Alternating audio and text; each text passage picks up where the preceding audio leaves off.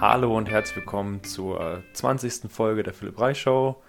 Heute waren zum ersten Mal zwei Leute zu Gast. Andreas und Kai haben zusammen das Unternehmen PhysioTutors gegründet und sind auf sämtlichen Social Media Kanälen unterwegs, um physiotherapeutische Inhalte zu vermitteln.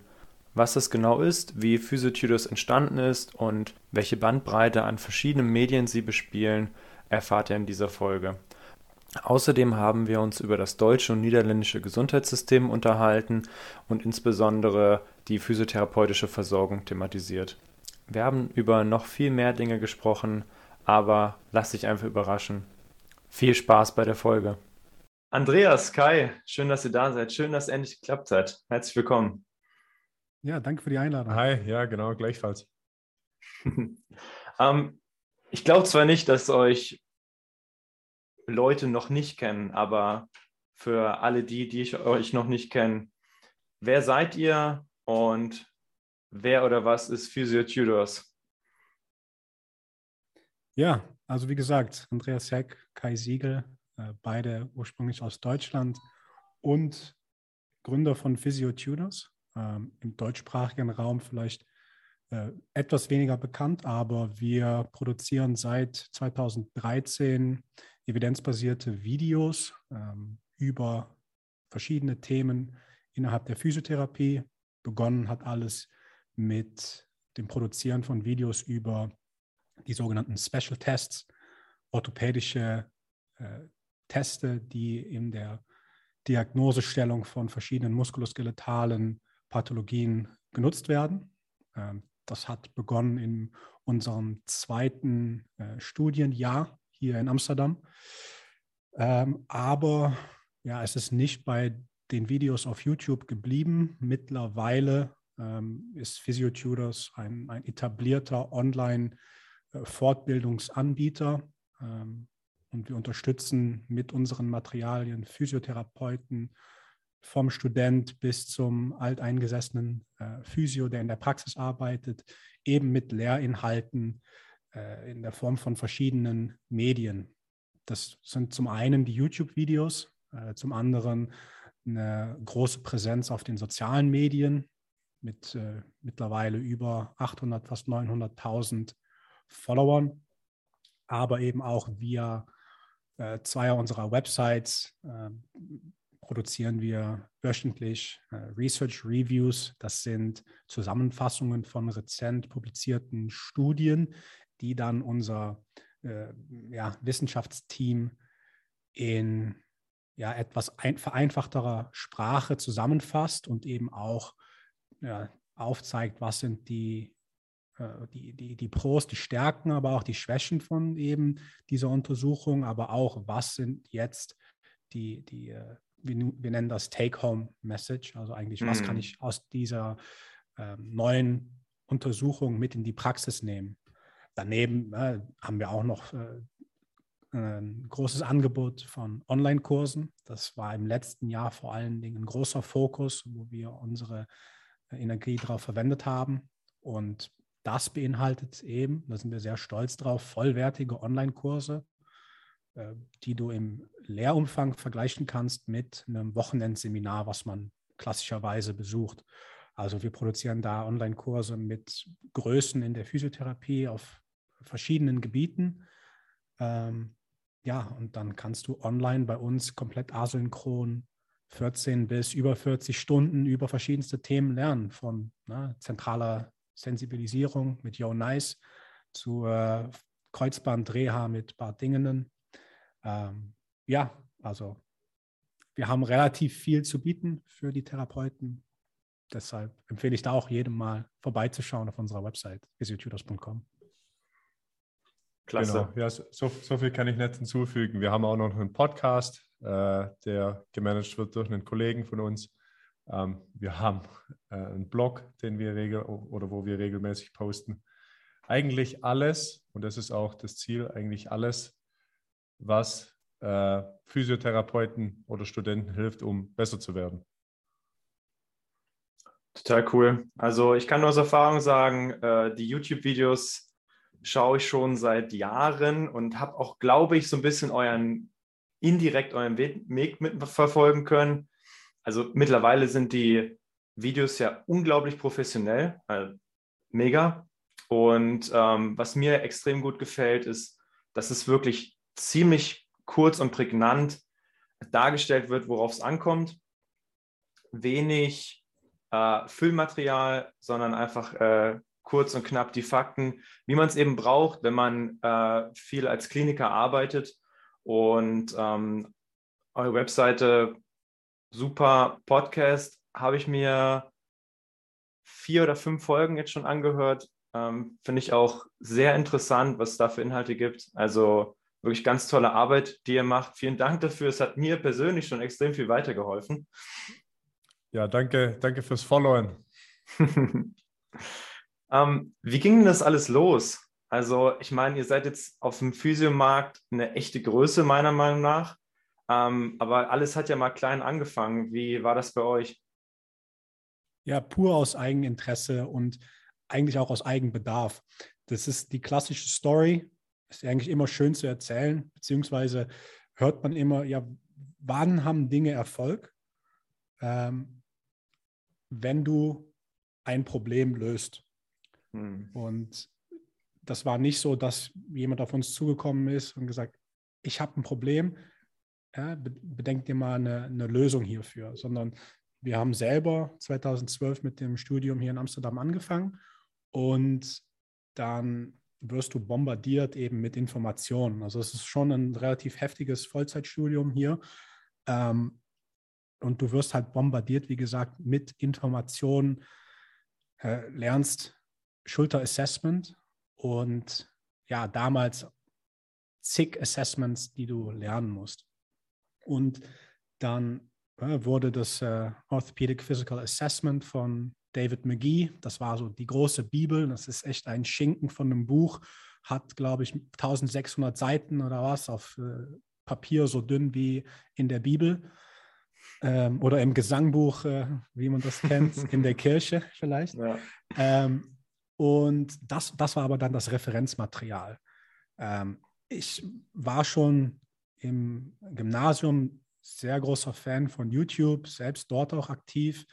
Und ja, ich konnte mir einfach nicht vorstellen, dass wenn ich jetzt äh, daheim nochmal alles wiederholen möchte von gerade dem Schulterassessment und dann ging es gerade eben auch um äh, orthopädische Tests, dass ich dann das Buch zur Hand nehme, weil mir, mir hat das als Medium einfach nicht gefallen. Und ähm, ich habe selber privat über technische Dinge, Smartphone-Tutorials damals äh, im Gymnasium aufgenommen und habe eben gesehen, okay, ich löse hier ein Problem für etwas und das schauen 30.000 Menschen relativ schnell. Äh, dann kam mir eigentlich auch ein bisschen der Geistesblitz von, warum schaue ich nicht jetzt erstmal auf YouTube? Wie mache ich dieses Schulterassessment? Aber zu dem Zeitpunkt ähm, war so die Landschaft an Videos noch relativ brach. Äh, du hattest zum einen vielleicht an der einen Seite hattest du äh, Videos von 15 Minuten, wo sehr viel Füllmaterial drin war, aber ich war eben auf der Suche nur nach diesem einen Test oder dieser einen Handlung. Aber dann muss ich durch, mich durch ein 15-minütiges Video kämpfen und dann bin ich nochmal 10 Prozent von meinem, äh, äh, was ich muss lernen, bin ich weiter. Auf der anderen Seite gab es dann vielleicht ein Video, das äh, zeigt dann nur den Test, aber dann war das von einem Kanal, der nicht wirklich eine, ja, viel Aussagekraft hatte das war dann irgendwo äh, ein Student, der irgendwo, ich weiß nicht, in irgendeinem äh, Klassenzimmer aufgenommen hat aus der zweiten Reihe über die Schulter vom Kommilitonen, wie der Professor diesen Test macht. Das wurde dann hochgeladen. Das Video ist äh, zwölf Jahre alt und hat 100.000 Views gesammelt. Ja, aber dann frage ich mich eben, ja, kann ich dem jetzt vertrauen? Ist das so, wie ich das gelernt habe? Ja, und dann kam eigentlich die Idee so von, ähm, oder ich habe dann auch mal gefragt, ob wir dann, wir sind dann zusammengezogen, Kai und ich, mit noch äh, einem anderen Kommiliton. Aber ich habe gefragt, will jemand Videos machen? Sollen wir nicht das, was wir lernen und so wie wir es lernen, sollen wir das nicht aufnehmen und auf YouTube machen? Und ja, dann habe ich mir einen Namen ausgedacht und, äh, und was Farben. Kai hat auch das schöne T-Shirt an. Perfekt. Genau. On brand. Das ist das von früher. nee, nee, nee. nee, aber die, das Physiotür, das äh, Lila. Ja, und, ja. und ja, Kai hat dann gesagt, okay, ja, machen wir mal. Und ja, dann haben wir eben angefangen, das, was wir lernen, in Videos aufzubereiten. Mit aber in der Struktur, die eben von vielen, so wie dir auch, gewertschätzt wird. Dass wir sagen, okay, ja, auch ein bisschen zum Schutz unserer selbst als Student, äh, dass wenn wir uns jetzt da dem Weltpublikum präsentieren und einen bestimmten Test äh, erklären, ja, dann muss es irgendwo auch fundierte Informationen sein. Das heißt, immer wieder die Referenz zur Studienlage und dann auch so ausführen, wie es die Studie beschreibt. Das war natürlich zu unserem Schutz. Wir zeigen eben nur, wie es gemacht wird, aber eben dann in Videoform, was es zu dem Zeitpunkt noch nicht so noch, oder noch nicht so konsequent gemacht wurde von anderen Kanalen. Ja, und dann wächst es langsam. Du, äh, du machst es erst für dich selber, beziehungsweise wir haben, das war dann im zweiten Jahr, eine Gruppe von Erstjahresstudenten betreuen können. Das nennt sich bei uns Peer Tutoring, dass man so von Student zu Student in einem bisschen informelleren, ähm, äh, ja, in einer informelleren ja, Umgebung, einfach in einem Setting äh, zusammen was lernt voneinander. Und ja, wir haben auch für die Erstjahresstudenten die Videos produziert. Aber gut, ab einem gewissen Zeitpunkt siehst du, dass deine Abonnentenzahl auf 100 steigt. Ja, und so groß ist unser Studiengang nicht. Dann weißt du, das scheint wohl auch andere Leute außerhalb unseres inneren Kreises zu interessieren. Und ja, dann ist es eine Frage von weitermachen, weiterentwickeln, bessere Videos machen, andere Themen behandeln und vielleicht auch ausbreiten. Nicht nur Tests, vielleicht auch was mehr Clinical Reasoning, mehr Behandlung zum späteren Zeitpunkt, weil wir eben natürlich auch als Physiotherapeuten äh, erwachsen geworden sind und dann eben auch mehr auch unsere klinische Expertise mit einfließen lassen können. Weil im Endeffekt ja. ist das Evidence-Based Practice. Ja, es ist nicht nur die Studienlage, es ist alles. Ja. Ja. Ja, ich, kann, ich, ich lasse dich einfach reden. So viel kann ich nicht äh, hinzufügen. Ich, ich kann natürlich weiter erzählen, wie die Geschichte weitergeht. Also letzten Endes äh, waren wir dann an einem Punkt, äh, als wir fertig waren mit dem Studium, das war 2016. Damals hatten wir ungefähr 6.500 Follower auf YouTube. Ähm, aber wer sich auskennt, auch mit dem Verdienst auf YouTube, ähm, das ist relativ bescheiden. Also wir hatten damals ungefähr 50 Euro pro Monat. Also ganz okay, aber für zwei Leute, um zu überleben in Amsterdam, ist relativ schwierig. Aber wir haben uns damals dann überlegt, ähm, okay, wir probieren jetzt einfach mal ein Jahr lang äh, echt alles dafür zu geben, dass der Kanal weiter wächst. Und ja, und uns halt irgendwie anderweitig über Wasser zu halten. Ich habe dann auch gejobbt in einem Fitnessstudio zum Beispiel. Und wir haben eigentlich so, sozusagen hauptberuflich Physiotutors gemacht mit 50 Euro im Monat. Und eben noch den Master, den Master eben. Den Master noch nebenher. Und das Ziel war dann, naja, okay, kommen wir nach einem Jahr auf 500 Euro im Monat. Also geht es irgendwo hin. Und genauso war es dann eigentlich auch. Wir haben gerade so 500 Euro mehr oder 500 Euro verdient im Monat dann ein Jahr später. Und ähm, der richtige Durchbruch war eigentlich mit unserem Buch. Also die Idee mit dem Buch war dann irgendwann alles, was wir in fünf Jahren Zeit gemacht haben auf YouTube, das zusammenzufassen in ein Buch. Ja. Und das war dann so, ja, eigentlich der, der Punkt, an dem es, an dem es wirklich ein Business wurde, weil das Buch sich ganz ordentlich verkauft hat.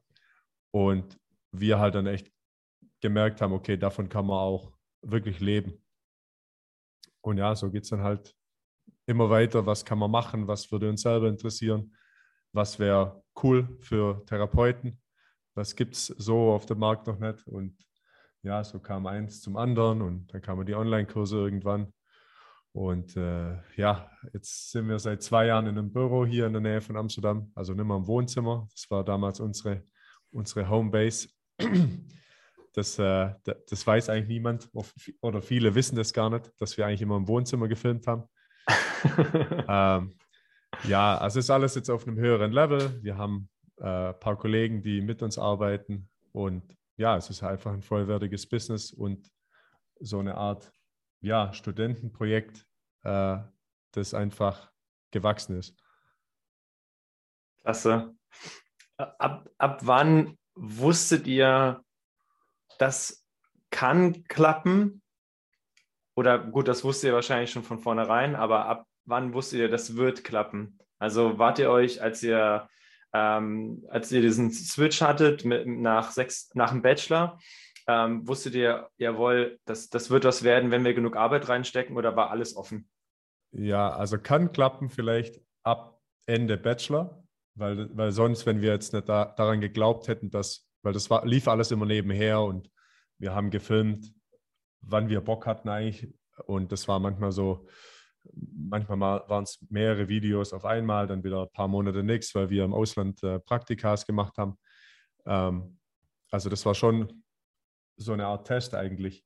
Aber wir dachten schon, ja, wenn wir jeden Tag zu zweit dran arbeiten und wir hatten auch viele Ideen, was man machen kann, also oder welche Inhalte wir noch abdecken können, ähm, da, da waren wir schon überzeugt, dass es auf jeden Fall wächst.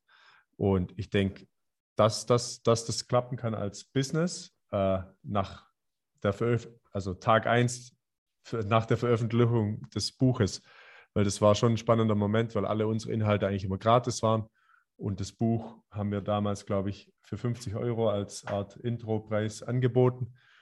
Ja, und das, das ging halt, ja, hat sich ziemlich gut verkauft und da wusste man eigentlich, okay, das, also das hat eine Zukunft, unser Vorhaben. Ja. ja, ist ja auch eine, das ist ja auch die reinste Form von, wie soll ich das sagen? Ähm, ist ja ein wunderbares Gefühl, wenn man so ein paar Sachen so macht auf YouTube, wie ihr es schon gesagt hattet, alles umsonst über, über Jahre. Und dann kommt eben dieser, diese, diese ganze Arbeit, die ihr reingesteckt habt, kommt dann zurück, ähm, als ihr das Buch verkauft habt. Und wenn, wenn du halt sagst, äh, das hat sich sehr gut verkauft und vorher habt ihr, ihr habt ja mit YouTube dann nur über YouTube Geld verdient, oder? Also das heißt, genau. ähm, über, über Werbeeinnahmen. Ähm, ja. ja, krass. Wow. Ja, das, das Positive dabei war, dass wir trotzdem, mittlerweile ist auch, hat sich natürlich auch YouTube komplett verändert. Also es ist ja äh, nicht mehr so einfach. Also du musst ja erstmal 1000 Abonnenten mittlerweile haben und, und 400 äh, Stunden Wiedergabezeit auf deinen Videos sammeln, bevor du überhaupt monetarisieren darfst. Ähm, das, das Schöne war, dass ähm, ich eben aus im, zur Zeit, wo ich im Gymnasium war, diese Smartphone-Tutorials gefilmt habe und dadurch eingeladen wurde ins, ähm, in dieses YouTube-Partnerprogramm, was damals noch relativ mhm. neu war. Und zu dem Zeitpunkt, dass ich den Physiotutors-Kanal registriert habe, im Dezember 2012, konnte ich einen weiteren Kanal einfach zufügen zu diesem Partnerprogramm, das wir eigentlich ab Tag 1, ab dem ersten Upload von Physiotutors schon Einnahmen sammeln konnten. Aber gut, wie Kai erzählt hat, 50 Euro nach vier Jahren Arbeit ne, und, und ja. hunderten Uploads und hunderten Stunden, die da rein investiert worden sind. Und ähm, ja, das nur dabei als aber schön, dass, äh, dass ihr das auch nochmal erwähnt, wie unglaublich schwierig das ist und wie viel Arbeit man da reinstecken muss, bis es an so einem Punkt ist, wo man sagt, ey, jetzt lohnt es sich. Na, ihr hattet eine super Idee, die in unserer Szene, sage ich mal, ziemlich eingeschlagen ist. Und trotzdem braucht es eben so viel Arbeit, so viel Effort, bis es sich lohnt, bis da am Ende was bei rauskommt. Und äh, man muss eben die Arbeit reinstecken, damit es damit es sich am Ende auch lohnt und eben nicht frühzeitig aufhören. Ja, es gibt einfach keine Shortcuts. Das hört sich alles immer so geil an. Social Media, Influencer oder wie, wie man es auch nennen will.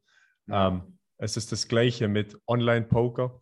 Ähm, ich weiß nicht, ob du mal Online-Poker gespielt hast. Das ist genauso. Da, da, da denken Leute, äh, die werden schnell reich, aber das ist, das ist Arbeit. Also ähm, und, und sowas bei uns auch. Und jedes Mal, wenn wir von jemandem hören, dass er irgendwie was auf Social Media machen will ähm, oder Social Media zum Beruf machen will, denken wir eigentlich immer so, wow, okay. Äh, das, also, weil du musst einfach zwei, drei Jahre in Vorleistung gehen, bevor sich überhaupt was tut. Und wir hatten auch ein gutes Timing. Also das muss man auch nicht vergessen.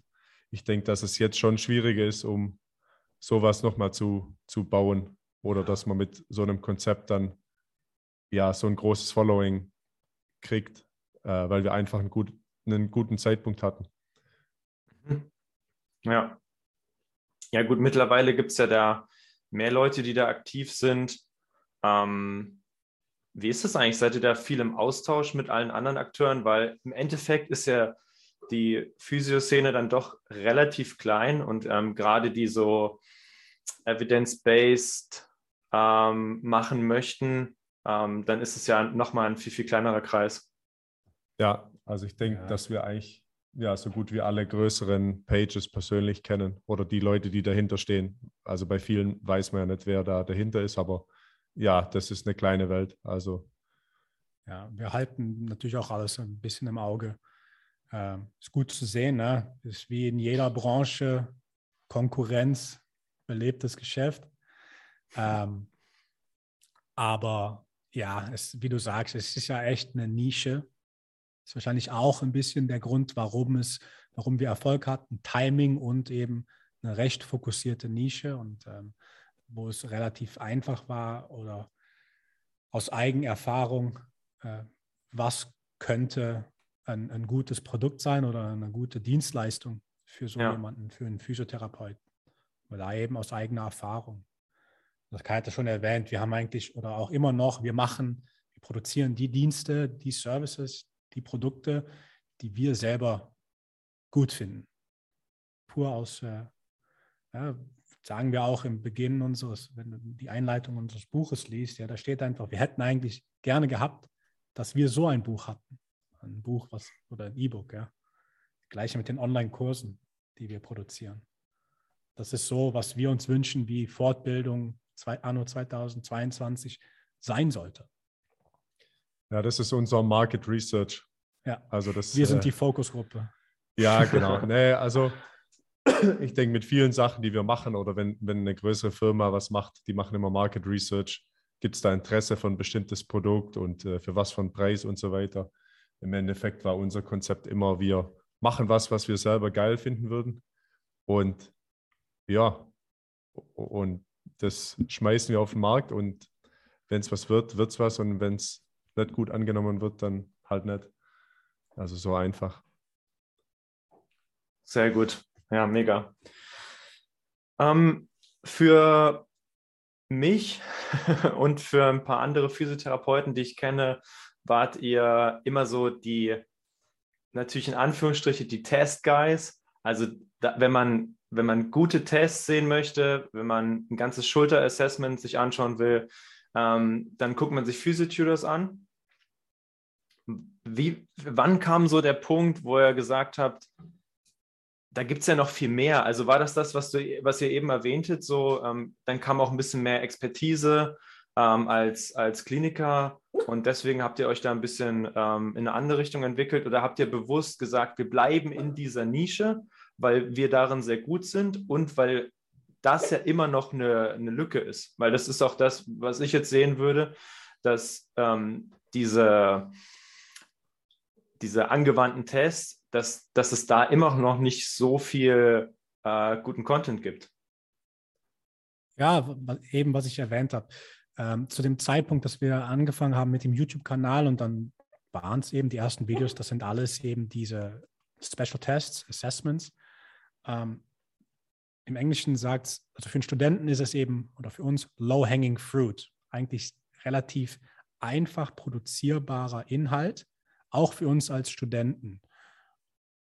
Und eben, dass wir uns absichern können.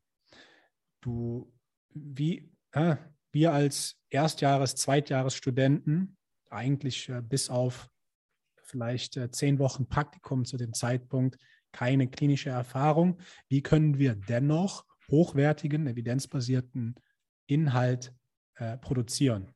Und dann sind das eben die Tests. Wie ich am Anfang gesagt habe, wie, eigentlich haben wir nichts anderes gemacht, als zu zeigen, okay, ähm, wie wird der Test ausgeführt, äh, so wie es in der primären Studie beschrieben ist, vom äh, Herausfinder des Tests.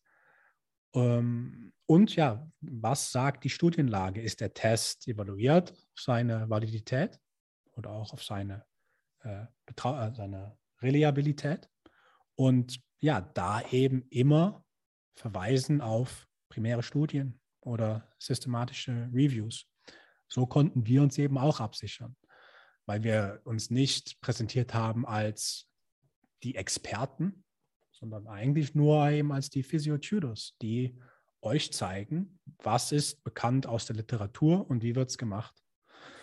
Und ja, dann werden wir erwachsen als Therapeuten und dann können wir eben auch mehr auch klinische Erfahrung mit einfließen lassen, beziehungsweise du lernst natürlich auch viel, viel, viel mehr. Äh, Im Masterstudium bist du zusammen mit, mit Leuten, die vielleicht schon drei, vier, fünf Jahre im Berufsfeld sind. Der Austausch ist besser, ja. Und dann ähm, ist man auch in einem ganz anderen Mindset oder man ist mit ganz anderen Thematiken beschäftigt, was dann auch wieder andere Inspiration für Inhalte ist, für die Videos. Ja, gut, ich denke, das war ein logischer Schritt, äh, wenn man sich mit Diagnose beschäftigt, dann auch in Richtung Therapie zu gehen. Also inhaltlich war das eigentlich immer logisch, dass wir den Schritt gehen. Und ja, zum Thema Tests, also wahrscheinlich, weil die Frage wahrscheinlich sowieso kommt, die Tests sind ja sehr beschränkt. Das ist also, ja, ich denke auch schon, dass es in, in der Schule oder im Studium wahrscheinlich zu viel Fokus auf orthopädische Tests gelegt wird. Ähm, auf der anderen Seite äh, sind die Tests oder sind viele Tests auch nicht nutzlos, weil es ist im Endeffekt bringt sich immer ein Stück näher äh, äh, zu einer bestimmten Hypothese oder weit, weiter weg. Also es macht eine bestimmte Hypothese immer wahrscheinlicher, wenn ein Test positiv ist äh, oder, oder andersrum äh, weniger wahrscheinlich, zum Beispiel, wenn ein Test negativ ist. Also so sehen wir es und ich denke in der Praxis, ja, also ich denke, wenn man das Buch nimmt und da sind wahrscheinlich 300 Tests oder mehr im Buch, ich denke, dass ich vielleicht 20, 30 regelmäßig benutze, die halt wirklich Sinn machen. Mhm. Und ja, es ist nichts anderes, als wenn ich eine Frage stelle, äh, während meiner Anamnese und äh, eine bestimmte Antwort vom Patienten macht äh, eine bestimmte Pathologie oder Diagnose mehr oder weniger wahrscheinlich. Und so ist es mit einem Test auch. Also nicht mehr und nicht weniger. Ja, also ja. es wäre auch, es wär, es wär auch äh, übertrieben zu erwarten, dass ein Test mir die ganze, also alles erzählt über die Diagnose. Und, und manche, manche Tests sind ja wirklich sehr gut. Ähm, keine Ahnung, Lachmann-Test oder äh, Ottawa Ankle Rules, um einen, einen Bruch auszuschließen. Also das ist eigentlich schon mehr, als man erwarten kann, die, was ich da an Informationen raushol. Und also für, mich, für mich ist ein Puzzlestück einer Diagnose und that's it. Ja. Es gab ja zwischendurch in der, in der Physiotherapie halt total krass die Bewegung in Richtung ähm, weniger testen. Du hast schon recht, darauf wollte ich genau hinaus. Ähm, und das war ungefähr die Zeit, als ich im Bachelor war.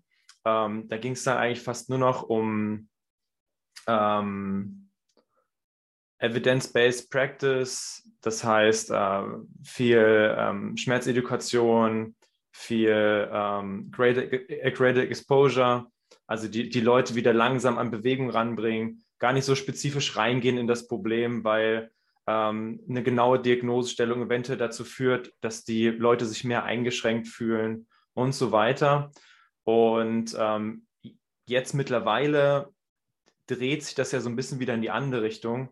Ähm, manuelle Therapie oder überhaupt Testverfahren werden wieder meiner Meinung nach öfter angewendet, sogar als das war so, also die Zeit, von der ich rede im Bachelor war so 2017, 2018. Ähm, wie habt ihr das miterlebt, dass, dass es eben diese krasse ähm, Fokussierung in die eine Richtung gab, ganz viel Hands-off lieber als Hands-on? Und ähm, wie hat sich, also ich will eigentlich auf den Punkt hinaus, wie war dann euer Standing als Physio-Tutors, die, die einfach schon ganz lange Zeit eben diese Tests machen und dann ähm, geht der Trend in der Physiotherapie in eine ganz andere Richtung? Ja, ich denke, unser Standing Ja, nee, also ich denke, unser Standing als Physiotutors war immer relativ neutral oder wir probieren eigentlich so neutral wie möglich zu sein. Ich denke, wenn, wenn man unseren Posts folgt, dann äh, sieht, äh, sehen Leute da Sachen für manuelle Therapie, gegen manu manuelle Therapie. Also ich denke, dass es ein Fehler ist, sich als Therapeut grundsätzlich zu identifizieren mit irgendeiner Strömung oder mit irgendeiner, ob das jetzt McKenzie ist oder Pain Science oder was auch immer. Ähm, also wir waren oder haben versucht, so neutral wie möglich zu sein. Ähm, und ich denke, dass grundsätzlich oft so ist mit Entwicklungen, dass das Pendel einfach in Extreme ausschlägt. Ähm, wir sind selber noch nicht so lange dabei, dass wir da mehrere Pendelausschläge mitgemacht haben, aber es war sicher, auf der einen Seite war manuelle Therapie erster heilige Gral und äh, dann war es eine Zeit lang echt so, dass nur Pain Science gab und also ich, ich hatte teilweise Diskussionen mit Leuten auch über Blogs, die meinten, man sollte Schulterschmerz auch nicht mehr Schulterschmerz nennen, weil der Schmerz nicht unbedingt aus der Schulter kommt. Ja, also ich, ich, ich denke, so, so wird es wahrscheinlich immer gehen mit Veränderungen, dass das Pendel wahrscheinlich extrem in eine Richtung ausschlägt und letzten Endes pendelt sich irgendwo äh, wieder in der Mitte ein. Ja, und ich denke gerade in unserer Sphäre Social Media schlägt das Pendel meist noch viel weiter aus, als dass es muss, weil äh, polarisierende Aussagen generieren einfach mehr Aufsehen, mehr, locken mehr Reaktionen aus. Und das ist, was Leute, die eben Informationen auf den sozialen Medien verbreiten, natürlich auch wollen. Und das bringt mehr Aufmerksamkeit, das bringt mehr Klicks, mehr Augen, mehr Likes, Kommentare etc. Also irgendwo muss man auch immer, gerade auf den sozialen Medien, das natürlich auch hinterfragen. Wenn es eine sehr polarisierende Aussage ist, steckt da meist auch was anderes hinter. Äh, und ja, wie Kai das auch eben sagt, ist es problematisch, wenn man sich äh, identifiziert eben mit oder seine Identität pur aus einer Modalität oder aus einer Bewegung rausnimmt. Ähm, ja. Genau, okay. und ich denke, auf, auf, auf den Patienten bezogen ist, ist ja immer die Antwort, es kommt drauf an. Ähm, so ist es, denke ich, mit manueller, Thera mit manueller Therapie. Äh, bei, bei dem Patienten, den du gerade beschrieben hast, mit äh, ja, sag, sag mal, wo es eher in Richtung chronischer Schmerz geht, ähm, da haben klinische Tests beziehungsweise die, die Suche nach einer bestimmten Ursache oder Pathologie eher, eher ist, ist es eher kontraproduktiv, also da macht es weniger Sinn. Äh, aber ich habe auch Leute, wo ich relativ deutlich, äh, sagen wir mal, den, den, den äh, wie nennt man das auf Deutsch, den nozizeptiven ähm, mhm, richtig. ja, die, die nozizeptive Quelle ähm, von, von, einem Schmerzproblem finden kann. Und ja, es gibt die Patienten noch, wo ich einmal manipuliere zum Beispiel und die sind schmerzfrei. Auch ist es vielleicht zum größten Teil Placebo. Ja, also es kommt, kommt immer drauf an.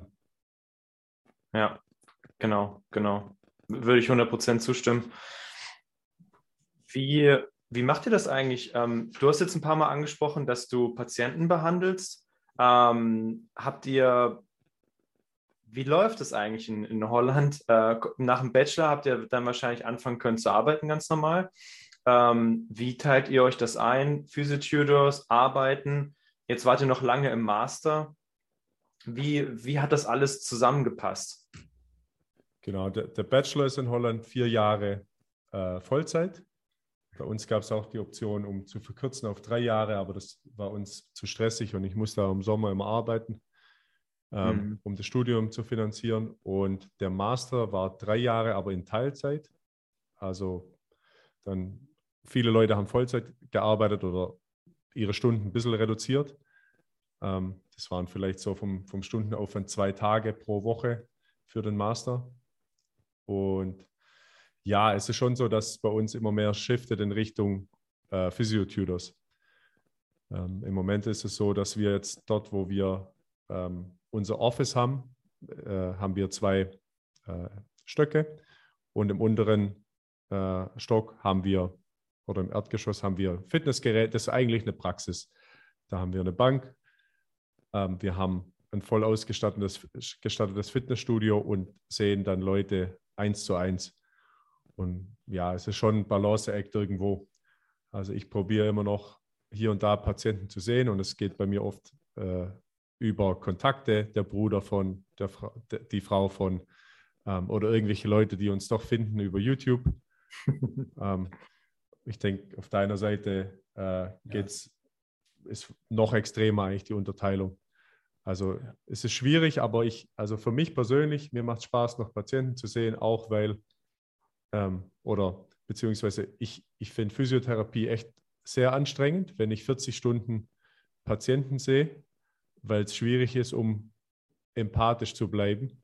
Ganz und genau. vor, vor allem mit einer Taktung von 20 Minuten, wie es teilweise in Deutschland so ist, finde ich es echt krass.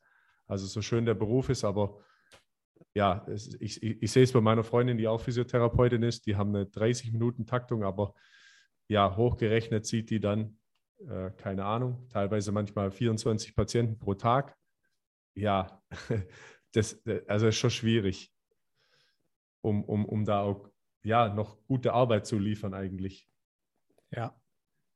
Ja, und ich meine, ähm, unsere Rolle jetzt auch mit der Erweiterung unseres Teams, ich glaube, wenn du jetzt mal auf unserem YouTube-Kanal siehst, dann wirst du wahrscheinlich primär Max und Ellen äh, sehen, ähm, die mittlerweile die Videos machen, ähm, beziehungsweise äh, wahrscheinlich auch ein Teil unserer Dozenten der Online-Kurse, die, äh, wovon wir dann Videomaterial auch zur Verfügung stellen auf, auf YouTube.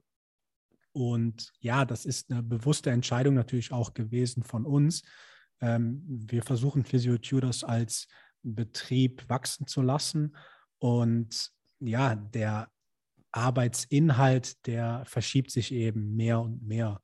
Und ja, gerade auch seit 2019, im Prinzip seit der Pandemie, auf einmal war Physiotherapie auch erstmal ja, im Lockdown und ähm, dann sind wir ähm, umgezogen, beziehungsweise hier haben uns jetzt hier dann äh, sesshaft gemacht äh, mit unserem Betrieb. Ähm, logistisch gesehen haben wir dann versucht, eben die auch unsere Praxisaktivitäten nach hier zu verschieben oder zu verlagern. Ähm, aber das braucht natürlich auch immer wieder Zeit. Manche Patienten, die wollen dann nicht hierher kommen aus der alten Praxis, wo wir eigentlich gearbeitet haben. Mhm. Und ja, gerade auch ist dann eben der Fokus nicht da, um eine Praxis aufzubauen, sondern eben Physiotudors als Betrieb wachsen zu lassen.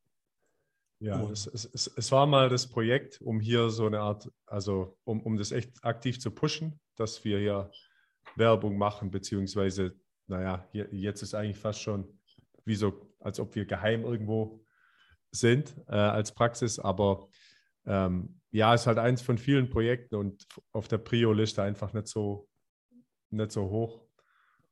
Deswegen läuft es ja, in, ja hier, hier und da sehen wir Patienten und äh, äh, ja, ist es relativ begrenzt. Ja, also ist ja völlig logisch und ähm, ich sehe ja dann auch den Impact, den ihr habt äh, auf die Physiotherapie als solches und der ist eben tausendmal höher als der Impact, den ihr haben könntet, wenn ihr eben noch nebenbei, wie auch immer das gehen sollte, 30, 40 Stunden Arbeit, das würde ja gar keinen Sinn ergeben. Ja. Was glaubt ihr, wie man evidenzbasierte oder evidenzorientierte Arbeit besser in das, in das praktische Arbeiten integrieren kann? Weil das ist ja auch ein ganz großes Thema, was immer aufkommt. So, wie können wir jetzt äh, das in, in unsere tägliche Arbeit integrieren und ähm, da bleibt auch keine Zeit für Research und so weiter. Was sind da eure äh, Ideen und Ansätze? Ja, ich denke, ein Ding ist Social Media. Also klar, es, äh, ja, das Problem sehen wir auch, dass wenn Leute 40 Stunden arbeiten und äh, jeder hat eine Familie und äh, irgendwie noch Freizeitinteressen, dass es schwierig ist. Äh, oder vielleicht muss ich anders anfangen. Auf der, auf der einen Seite ist, ist auch das Problem, dass viele Leute nicht ausgebildet sind, um Literatur zu suchen, zu finden und zu interpretieren. Das ist, denke ich, ein Problem auf der einen Seite. Und das war, denke ich, auch, also bei uns gab es das Fach IBP äh, während des Studiums und jeder hat es gehasst, weil, es einfach, also als Student leuchtet es einem vielleicht noch nicht so ein, wie wichtig äh, EBP ist, weil es halt relativ trocken ist, wenn wenn es geht um Statistiken und so weiter. Ähm, also das ist auf, auf, auf, auf der einen Seite ein Problem. Ich denke, dass wir es mehr und mehr wertgeschätzt haben im Laufe der Jahre und vor allem auch mit unserer Arbeit mit Physiotutors. Also um es kurz zu machen, auf der einen Seite müssen wir Leute besser aus, ausbilden ähm, und auf der anderen Seite, denke ich, gibt es mittlerweile genug Möglichkeiten, um, äh, auch wenn ich EBP oder, oder Literatur selber nicht interpretieren und finden kann, um bestimmten sozialen äh, Medien zu folgen, also uns, aber auch vielen anderen, die Literatur interpretieren für den Therapeuten, der sich vielleicht weniger damit beschäftigt oder weniger äh, damit auskennt. Also ich habe zum Beispiel selber äh, auch verschiedene äh, Alerts eingestellt bei der BJSM zum Beispiel, wo ich regelmäßig auch Artikel kriege. Ähm, und ja, gut, ich, ich, ich folge auch anderen Leuten auf Social Media und lerne dann auch da relativ viel. Ja, und vielleicht kann ich hier ein Vorannouncement auch schon machen, ja? deutscher Podcast, dass eben wir auch gerade ähm, in den letzten Zügen sind. Ja, unser Assessment-Buch gibt es ja schon auf Deutsch, ist ja auch schon komplett übersetzt, aber dass wir eben all unsere Inhalte, all unsere Web komplette Website inklusive Kurse übersetzen ins Deutsche. Da sind wir in den letzten Zügen, also ab ja, demnächst. Ähm, ich weiß nicht, wann der Podcast rauskommt, aber vielleicht ist es dann schon soweit. Äh, sind auch all unsere Blogs, all unsere Research Reviews zu lesen im Deutschen. Ja. Wow, stark. Also das ist eben auch eine Anstrengung, die wir momentan unternehmen, um das auch zugänglicher zu machen. Ja. Dann ist vielleicht auch ein Appell, aber eben auch an die Wissenschaftler und an die Leute, die Studien machen, dass eben auch leider viele Studien nicht sehr pragmatisch aufgesetzt sind, sondern in sehr kontrolliert, sterilen Laborumfeld, ja, auch ich lasse mal Laborumfeld nehmen, aufgesetzt sind. Und dann ist der Transfer in die Praxis ja immer die Frage. Ähm, das nur dabei.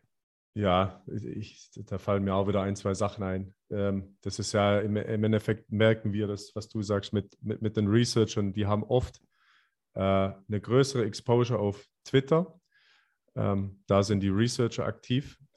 Ähm, aber wenn es darum geht, um ihren Content zum Markt, also zum Markt, äh, äh der Marketing äh, dafür zu machen, sind die in der Regel relativ schlecht, weil Researcher eigentlich kein Interesse oder die haben in erster Linie Interesse an ja, Research und nicht unbedingt am, am Geld verdienen. Das ist unsere Erfahrung. Und ähm, dadurch, dass wir zum Beispiel jetzt mit einigen Research- und Online-Kurse gemacht haben, war das eigentlich ein Outlet für die Leute, um ja, ihre, ihre Literatur oder ihre, ihre, ihren Research an den Mann zu bringen. Also wir sind da so eine, so eine Art Bindeglied eigentlich, die dann ja eine große Reichweite haben, aber auch versuchen, die Sachen zugänglicher zu machen. Also nicht nur in Form von Research Reviews zum Beispiel, oder, aber vor allem auch in Form von unseren Kursen. Und ja, es gibt, gibt echt viele Möglichkeiten. Wenn ich drüber nachdenke, auf Praxisebene gibt es, denke ich, auch so sowas wie Journal Clubs. Äh, das haben wir eine Zeit lang versucht, in der Praxis zu installieren, dass halt jeder einmal im Monat äh, ein bestimmtes Thema ausarbeitet auf Basis von einem Artikel und, und das Thema präsentiert an die Kollegen. Ähm, das ist auch was, was, denke ich, hier und da in einigen Praxen passiert, aber wahrscheinlich viel zu wenig. Ja. Dann vielleicht abschließend, ich denke zur Implementierung. Klar, wir haben es angesprochen, der Faktor Zeit spielt einfach eine Rolle. So, wenn ich 20 Minuten zur Verfügung habe mit einem Patienten, ja, der erste Schritt, der, der, muss, der muss ja sein, dass der Patient mit mir äh, ja, mir Vertrauen schenkt und eine Allianz formt. Weil bevor ich das nicht erreiche, ist der Rest meiner Therapie eigentlich so gut wie nutzlos. Der Patient muss mir ja erstmal vertrauen. Der, und ja, das in 20 Minuten zu erreichen zum Beispiel, ist ja schon mal eine wirkliche Herausforderung. Und dann haben wir es ja noch nicht mal über vielleicht eine evidenzbasierte Diagnose oder Behandlung. Die Behandlung, die kann in, in der zweiten, dritten Behandlung so evidenzbasiert das möglich sein. Wenn der Patient mir aber nicht vertraut, ja, dann, dann sind die Aussichten auf Genesung gering. Und deshalb, ja, wenn man mehr Zeit zur Verfügung hat, wir haben für ein Screening und ein erstes Assessment eine Stunde Zeit, vielleicht sogar länger. Das ist ein großer Luxus, aber das gibt mir natürlich viel mehr Raum auch, um dem Patienten auch mehr, äh, ja, wie sagt man das, den Patienten führen zu lassen, eigentlich durch die erste Session. Mhm. Ja. Und trotzdem vielleicht meine Zielstellung auch zu erreichen, Zielsetzung zu erreichen. Das war schon der erste Teil der Folge mit den Physio-Tutors. Wie es weitergeht, erfahrt ihr nächste Woche. Bleibt dran und bis dahin. Tschüss.